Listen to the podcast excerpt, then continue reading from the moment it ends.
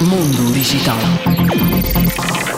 Segundo o jornal alemão Welt am Sonntag, o comissário de Justiça da União Europeia Didier Renders declarou que a União Europeia está à procura de suavizar a utilização de banners para o consentimento de colocação de cookies. Uma das soluções a ser considerada é que os sites lembrem das preferências dos usuários e mostrem o banner de consentimento só uma vez por ano. Mundo Digital.